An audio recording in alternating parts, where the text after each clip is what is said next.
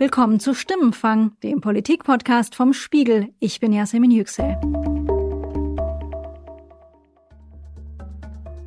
Was ich mir als junge Europäerin von Deutschlands Ratspräsidentschaft erhoffe, ist ähm, auch das Große wieder, dass wir Europa wieder als Projekt sehen, diese Europäische Union und das auch wieder zu fühlen und auch stolz drauf sind, Europäer zu sein, stolz auf dieses europäische Projekt sind, dass da wieder ein Geist entsteht, ein europäischer Geist.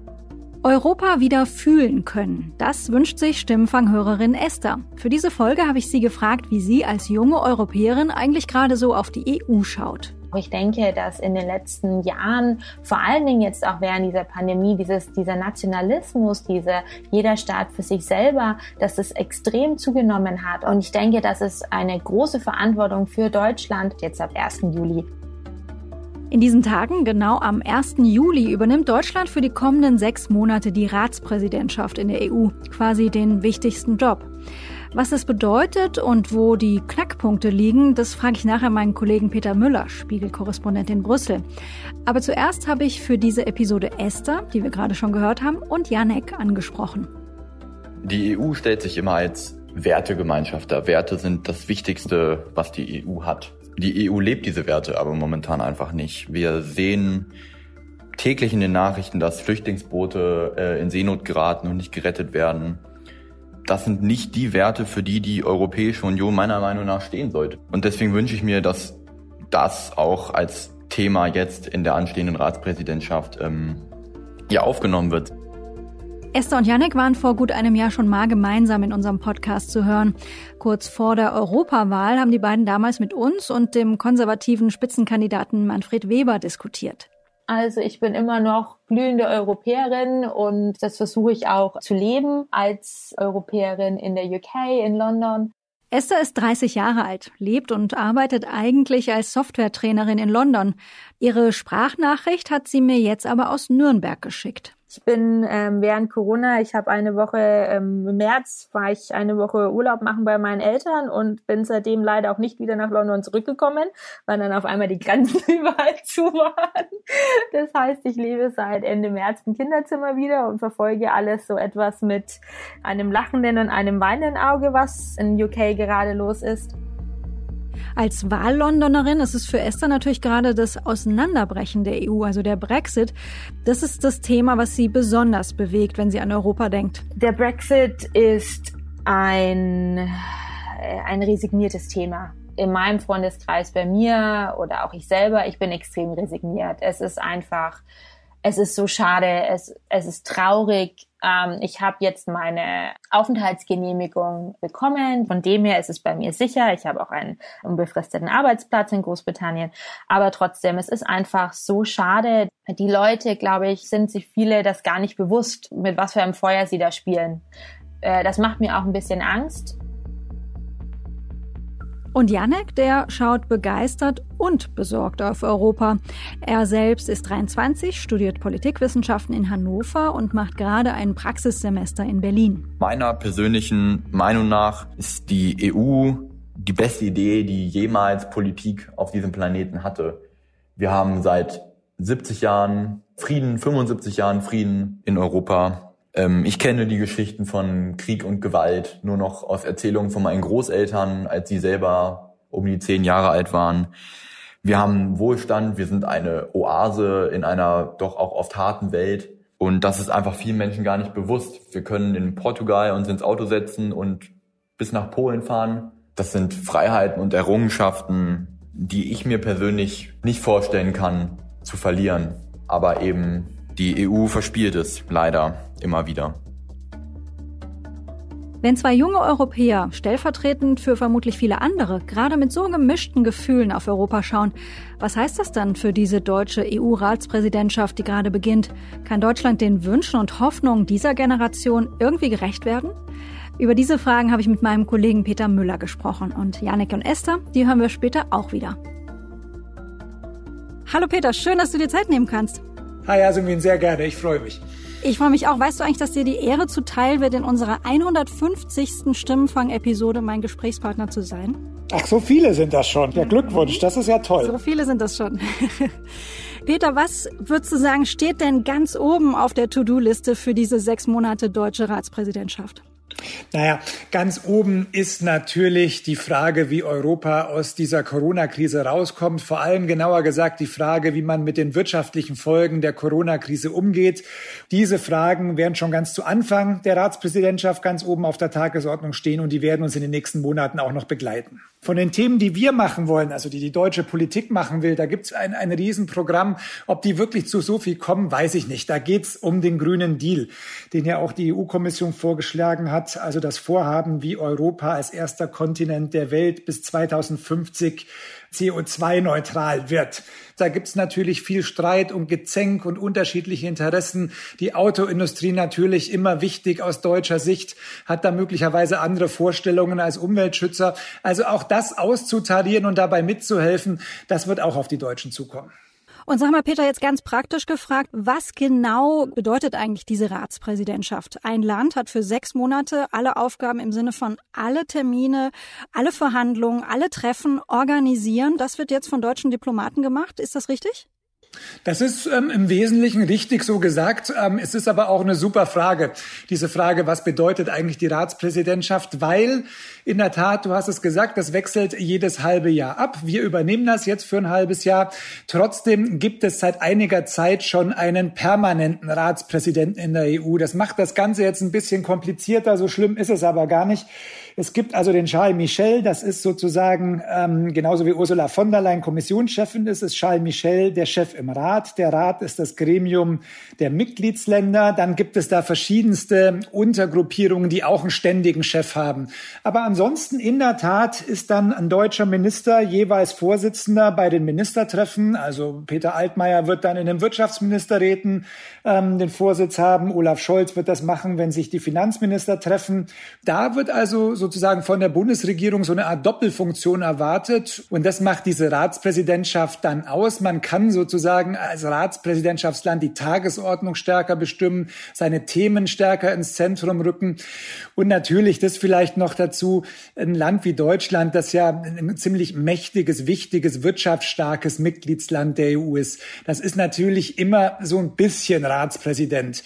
Aber trotzdem, das ist schon was Besonderes, jetzt Ratspräsident zu sein. Das letzte Mal, daran sieht man das auch, wie lange das her ist, war 2007. Also durchaus schon eine Weile her. Was würdest du denn sagen, wie anders sind die Rahmenbedingungen heute im Vergleich zu damals?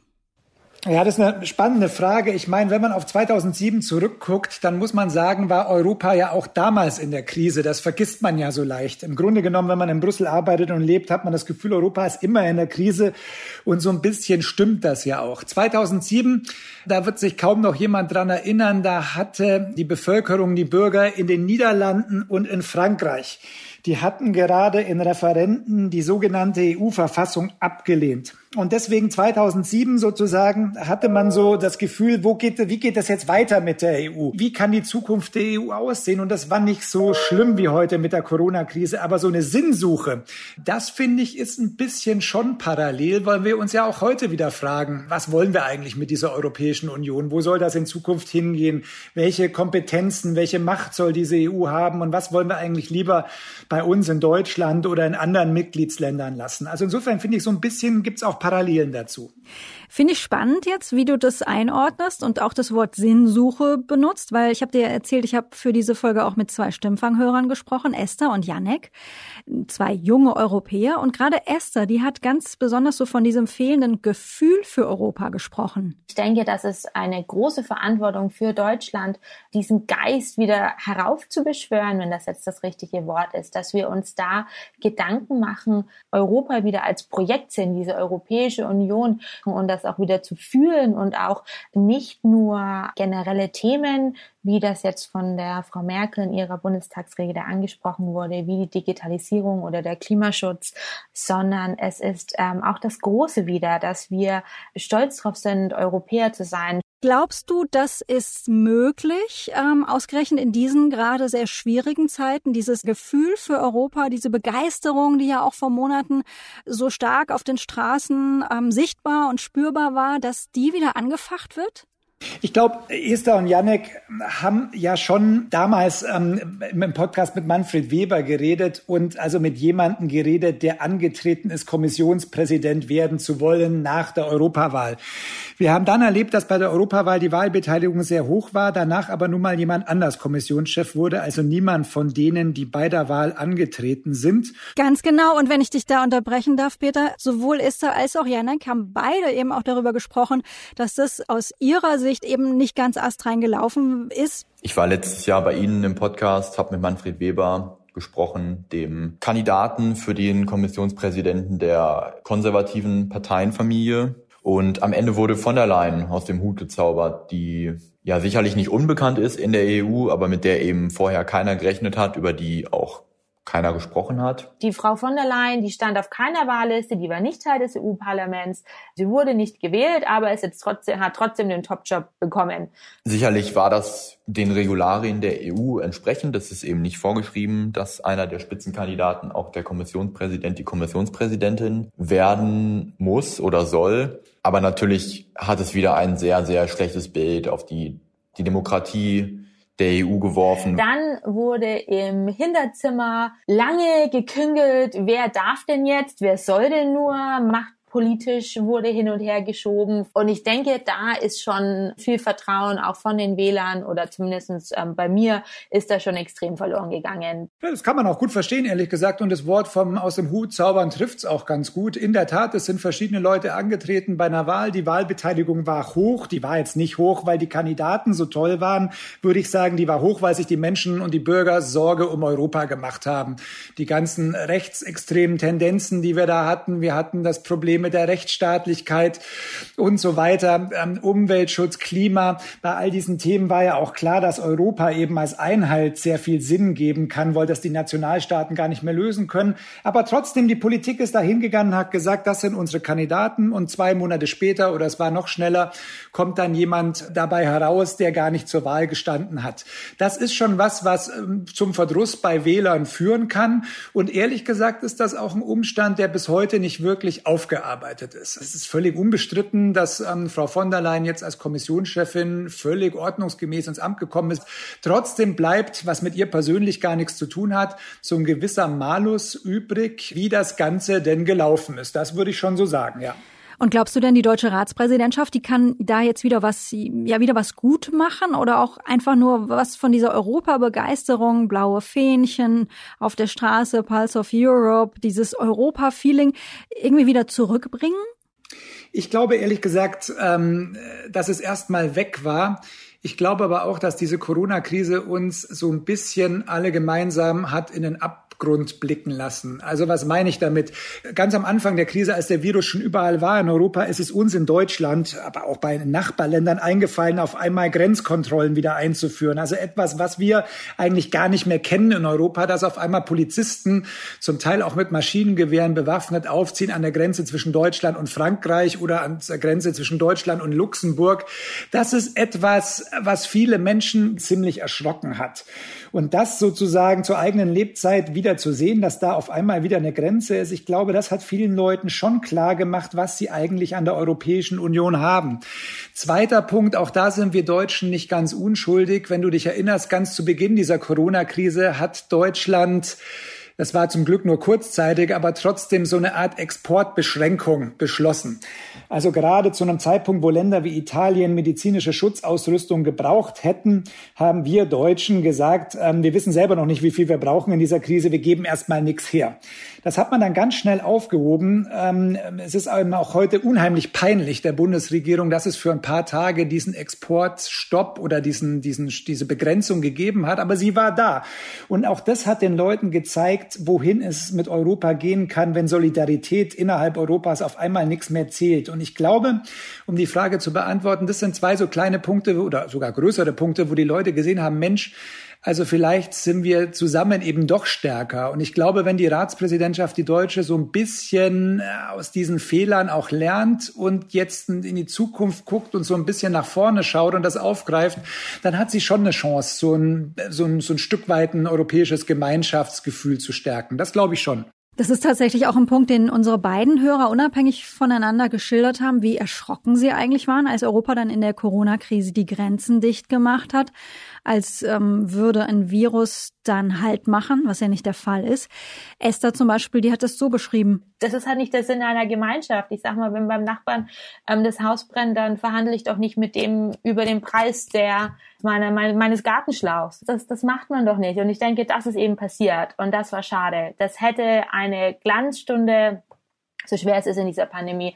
Ähm, das hätte eine Glanzstunde der Europäischen Union, des europäischen Zusammenhalts, der europäischen Gemeinschaft sein können. Und das wurde einfach verschlafen. Und das ist traurig. Die Kanzlerin, du erinnerst das bestimmt, die hat in ihrer Regierungserklärung vor ein paar Tagen ja auch genau das kritisch eingeordnet. Sie sagte, aber wir müssen auch zugeben, die Pandemie hat offengelegt, wie fragil das europäische Projekt noch ist. Die ersten Reflexe auch unsere eigenen, waren eher national und nicht durchgehend europäisch. Das war, so gut manche Gründe dafür auch gewesen sein mögen, vor allem unvernünftig. ja, Peter, liest du ein Umdenken, so einen Sinneswandel da aus den Worten der Kanzlerin? Naja, schon. Ähm, Frau Merkel sagt das ja in, in, der, in der ist ja eigenen Art ähm, fragil und dann war das unvernünftig. Ja, es war unvernünftig, natürlich war es unvernünftig, nur in, in dem Moment, wo man die Grenzkontrollen eingeführt hat oder den Exportstopp, die Exportbeschränkung beschlossen hat, da regierte halt auch nicht die Vernunft. Ja, das waren halt mhm. panikartige Reaktionen von Nationalstaaten, die natürlich ihrer Bevölkerung zeigen wollten, wir als Politiker, als Politiker können irgendwas machen. Und dann hat man halt Polizisten an die Grenze geschickt, obwohl eigentlich eigentlich ja jeder wusste, und da kommt auch die Vernunft ins Spiel, obwohl jeder wusste, dass dieser Virus vor einer Grenze oder vor Maschinenpistolen nicht Halt macht ähm, und zudem ja in jedem Land schon war. Also es war eine für jeden offensichtlich unsinnige Maßnahme, aber man musste halt irgendwas tun. Frau von der Leyen ist viel kritisiert worden, dass sie zu Beginn der Krise diese Grenzschließungen oder Grenzkontrollen nicht verhindert hat. Ähm, ich finde schon auch persönlich, dass sie da stärker hätte sichtbar sein sollen und müssen. Aber die Wahrheit ist natürlich, wenn Frau von der Leyen da Mitte März sich hingestellt hätte und im Spiegel oder sonst wo im Radio gesagt hätte, passt auf, ich will das nicht und das ist aber nicht sehr europafreundlich, jetzt hier Grenzen zu, zu schließen. Also die mhm. wäre ja weggeblasen worden. Ja, ganz im Ernst, mhm. da hätte kein Mensch irgendwie drauf Rücksicht genommen. So war die Stimmung halt auch. Und es ist natürlich auch eine Krise gewesen, gerade in den Anfangstagen, die wir, die wir alle nicht kannten. Ja, das war einfach neu. Darauf war niemand vorbereitet und die europäischen Institutionen äh, schon gar nicht. Die hatten ja noch nicht mal irgendwelche Kompetenzen, was zu machen. Also insofern, da haben unsere Hörer schon recht. Brüssel, die europäischen Institutionen, die sahen da sehr schlecht aus gerade in den Anfangstagen der Krise, ob sie nun immer alleine daran schuld waren, da würde ich ein Fragezeichen hintermachen. Und Peter, jetzt jenseits der Corona-Krise, die ein nie dagewesenes Problem, äh, unverschuldet für alle Mitgliedstaaten, für die ganze Welt ist, hat äh, die Kanzlerin vor ein paar Tagen in ihrer Regierungserklärung außerdem drei Punkte identifiziert. Meine Damen und Herren, die Erwartungen an die deutsche EU-Ratspräsidentschaft sind hoch. Dessen müssen wir uns bewusst sein. Deshalb haben wir wegen der Pandemie unsere Prioritäten präzisiert aber gleichzeitig haben wir die anderen großen Herausforderungen unserer Zeit fest im Blick. Ich möchte an dieser Stelle heute drei Bereiche nennen. Erstens der Klimaschutz. Zweitens, wir wollen die Digitalisierung von Wirtschaft und Gesellschaft voranbringen. Und drittens, die weltweit dramatischen Folgen der Pandemie fordern, dass Europa mehr globale Verantwortung übernimmt. Peter, alles drei wichtige Punkte, ohne Frage. Ich habe mir gedacht, dass beispielsweise jetzt bei so einer Frage wie Klimapolitik, Klimawandel auch ein Thema, was logischerweise gerade die jüngere Generation sehr umtreibt. Das ist natürlich extrem ambitioniert, bis 2050 klimaneutral zu sein als erster Kontinent. Aber es ist natürlich ein Ansatz, der absolut in die richtige Richtung geht und der jetzt auch konsequent verfolgt werden muss.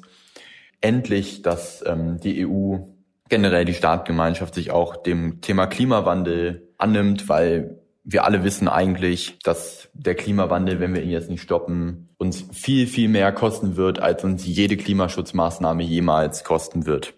Dass Europa da noch nicht weiter ist, als wir es jetzt sind, daran hat ja auch Deutschland als so wichtiger und großer Mitgliedsstaat ja durchaus auch einen Anteil. Also da gehört schon auch immer, doch eigentlich auch ein Stück Selbstkritik müsste da auch mit dazugehören. Oder ordne ich das jetzt falsch ein? Nö, da hast du, hast du natürlich recht. Da hat ähm, Deutschland einen großen Anteil, all dieweil wir natürlich in der Vergangenheit zu denen gehörten, zu den EU-Mitgliedstaaten gehörten, die, wenn es darum ging, schärfere CO2-Reduktionsziele einzuführen. Wir haben da gerne gebremst. Da wurde auch, das erinnere ich auch, das ist schon Jahre her, als ich ähm, noch Korrespondent in Berlin war für einen Spiegel, da wurde auch schnell mal damals, glaube ich, der Kanzleramtschef, heute ist er Wirtschaftsminister Altmaier, ein, ein Getreuer der Kanzlerin natürlich in Bewegung gesetzt, wenn es mal wieder zu irgendwelchen Einigungen in Brüssel zu kommen drohte, wo die deutsche Autoindustrie besonders nachteilig betroffen gewesen wäre. Ich sage gar nicht, dass ich das in irgendeiner Art und Weise total verurteilen würde. Wir haben halt als Deutsche unsere Interessen. Die Autoindustrie war da immer wichtig, ist es natürlich auch noch, wenn man sich die Zahl der Arbeitsplätze anschaut, die damit zusammenhängen.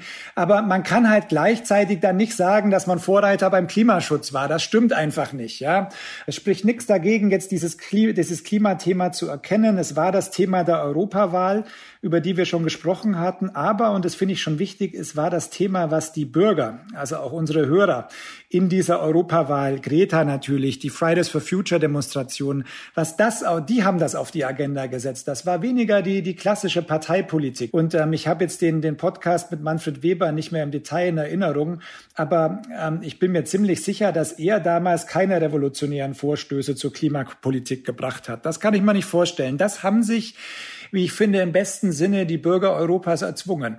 Aber genau in dem Zusammenhang, finde ich, stelle ich mir so schwierig vor, also wenn wir jetzt mal bei dem Beispiel Klimapolitik bleiben, wieder in Deutschland, das ja auch eigene Interessen hat, ähm, jetzt in diesen sechs Monaten als Ratsvorsitzender da agiert. Also da sind ja dann mindestens zwei Herzen sozusagen in der Brust. Der, das eine schlägt möglicherweise für Germany First und denkt an die deutsche Autoindustrie in Ingolstadt oder in Wolfsburg.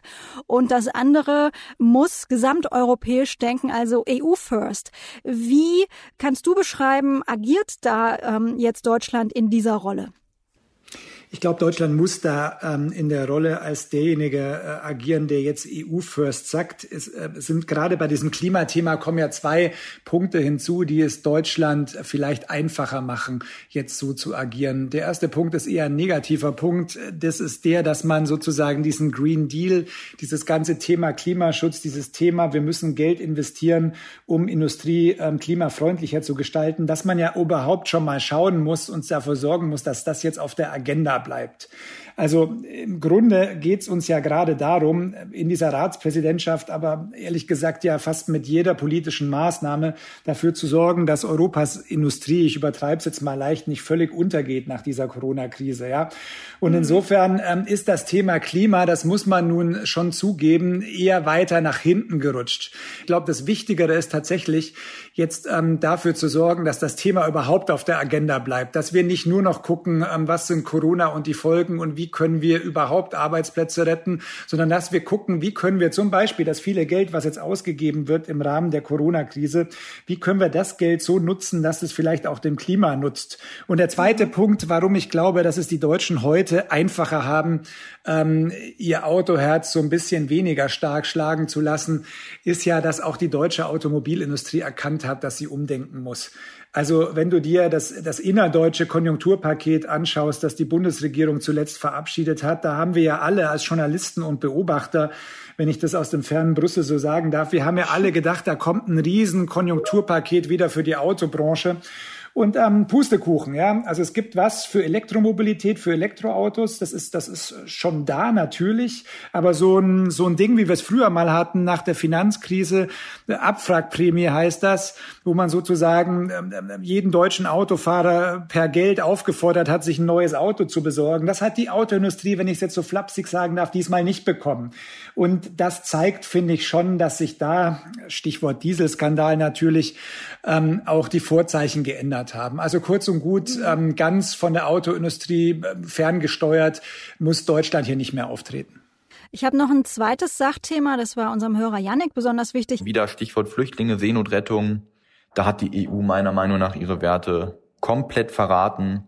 Wir haben die Berichte gehört von Pushbacks, dass also die griechische Küstenwache teilweise die Flüchtlinge in Rettungsinseln gesetzt hat und wieder aufs offene Meer gezogen hat und dann die Leinen gekappt hat und sie dann einfach hat treiben lassen und gesagt hat, ja, das wird die türkische Küstenwache, wird euch aufnehmen und wieder in die Türkei bringen. Oder dass eben die libysche Küstenwache, die sogenannte libysche Küstenwache, was einfach nur irgendwelche verbrecherischen Milizen sind, die von EU-Geldern, also unseren Steuergeldern bezahlt werden und die mit den Menschen überhaupt nicht menschenwürdig umgehen, dass die finanziert werden und aufgerüstet werden, um uns sozusagen das sogenannte Flüchtlingsproblem fernzuhalten. Und das ist, ja, das ist einfach unmenschlich, das ist, muss ich ganz ehrlich sagen, teilweise auch widerlich. Ich merke auch wieder, immer wieder in meinem Freundeskreis, ja, eine Enttäuschung über die EU einfach auch besteht, weil sie eben diese Werte immer wieder hochhält, diese Menschlichkeit, Rechtsstaatlichkeit, Humanität und dann aber eben selbst dem komplett entgegengesetzt handelt. Diese Themen geraten auch gerade, ich meine, klar, fast alles gerät gerade hinter der Corona-Krise ein bisschen in den Hintergrund. Kannst du zu dem Sachkomplex noch was sagen, ob oder was da von der deutschen Ratspräsidentschaft zu erwarten ist?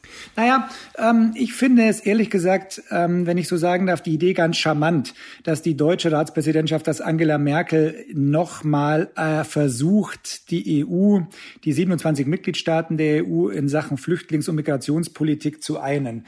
Wir erinnern uns an die Jahreswende 2015, 2016. Da war es Merkels Politik ja auch, die man ähm, gut finden kann oder schlecht finden kann. Das spielt in dem Fall jetzt gar keine Rolle. Aber da war es Merkels Flüchtlingspolitik, die die EU gespalten hat. Wir Deutsche waren mehrheitlich der Meinung und der Auffassung und Willens, Flüchtlinge aufzunehmen. Aber das war ja in Europa völlig umstritten. Und letztlich ähm, rühren einige der großen Gräben, die wir in der europäischen Politik haben, aus dieser Zeit her. Das ist es doch aber auch immer noch zu einem großen Teil umstritten in Europa, wie Geflüchtete gerecht auf die Mitgliedstaaten verteilt werden können oder nicht. Das ist weiterhin völlig offen. Genau, das ist weiterhin die Frage. Frau von der Leyen als Kommissionschefin wollte schon längst einen Vorstoß, neue Vorschläge vorgelegt haben, wo auch diese Frage der Verteilung beantwortet wird. Das ist immer weiter nach hinten verschoben worden.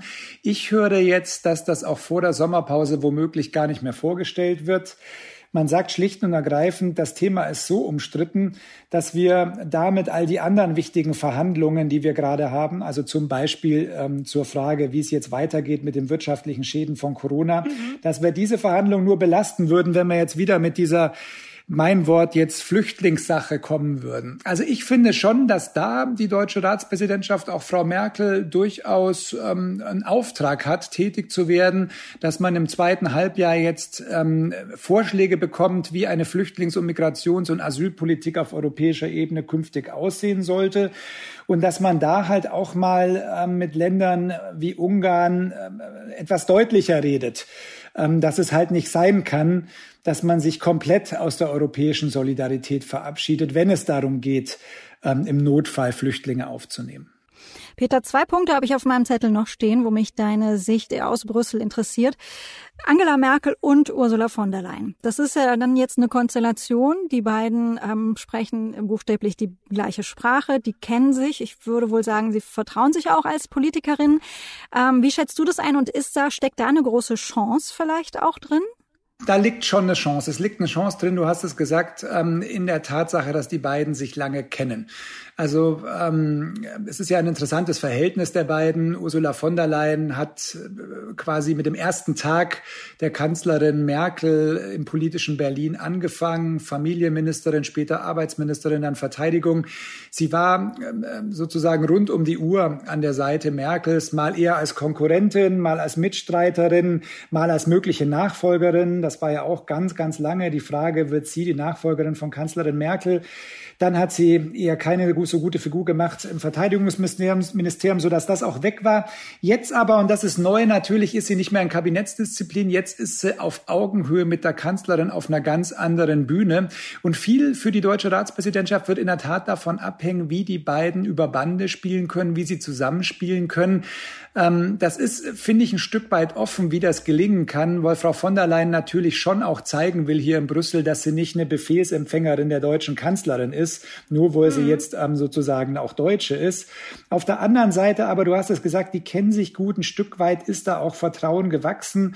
Da kann schon was daraus entstehen. Und ein schönes Beispiel fand ich, vor einigen Wochen hat Ursula von der Leyen diesen Plan vorgelegt, diese 750 Milliarden ähm, mhm. zum Kontern der Corona-Krise. Kurz zuvor, eine Woche zuvor, zehn Tage zuvor, haben Angela Merkel und Frankreichs Präsident Macron einen ganz ähnlichen Plan vorgelegt. Und das hat natürlich Frau von der Leyen sehr geholfen. Wenn sozusagen die deutsche Kanzlerin und der französische Präsident sich schon mal einig sind und mit einem Plan um die Ecke kommen, der ziemlich ähnlich aussieht wie das, was dann die Kommissionspräsidentin vorstellt, dann ist das schon ziemlich gute Rückendeckung oder, oder Schützenhilfe, wie man auch immer das nennen will.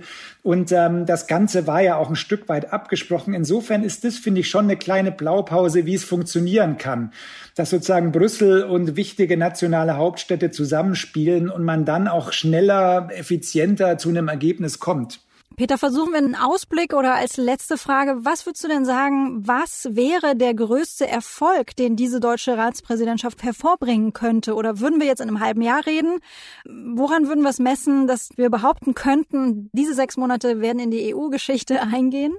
Naja, ich glaube, wir haben es eigentlich ganz gut besprochen. Wenn am Ende dieser sechs Monate so ein bisschen das Gefühl da ist, dass Europa, wenn es zusammenhält, besser dasteht, als wenn jeder selber macht, was er will, dann ist schon viel gewonnen. Also wenn sozusagen diese Wunden, die die ersten Tage der Corona-Krise geschlagen haben, Stichwort nochmal Grenzkontrollen, Stichwort Exportbeschränkungen, wenn das vergessen wird und man das Gefühl hat, vor allem in den von den Corona-Wirren und den Corona-Folgen besonders betroffenen Ländern wie Italien, wenn man da das Gefühl hat, dass Europa so solidarisch zusammensteht.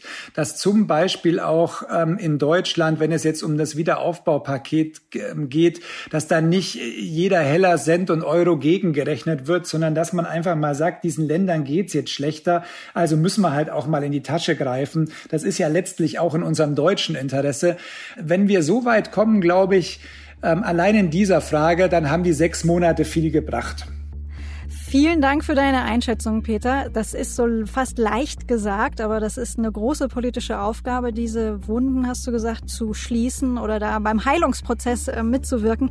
Danke, Peter. Und du kommst dann, also spätestens in der 300. Stimmfang-Episode wieder. Aber zwingend. Nein, Spaß. Ich werde dich ganz sicher früher, früher schon Alles anrufen. Ähm, bis bald. Danke dir. Bis bald. Vielen Dank.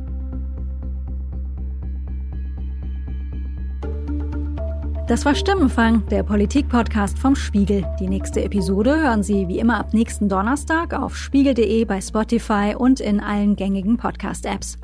Ich habe heute noch eine Podcast-Empfehlung für Sie.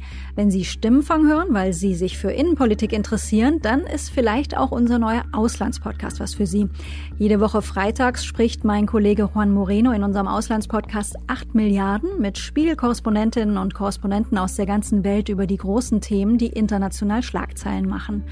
Und natürlich können Sie 8 Milliarden, unseren Auslandspodcast, überall dort hören, wo Sie auch Stimmenfang hören. Wenn Sie uns Feedback schicken wollen zur Folge in dieser Woche oder zu Stimmenfang im Allgemeinen, dann schreiben Sie uns gerne eine Mail an stimmenfang.spiegel.de oder nutzen Sie unsere Stimmfang-Mailbox unter 040 380 80 400. An die gleiche Nummer, also 040 380 80 400, können Sie uns wie immer auch eine WhatsApp-Nachricht schicken. Ich bin Yasemin Yüksel und ich wurde diese Woche bei der Produktion unterstützt von Philipp Fackler, Sebastian Fischer, Johannes Küken, Wiebke Rasmussen und Matthias Streitz. Unsere Stimmenfangmusik kommt von Davide Russo.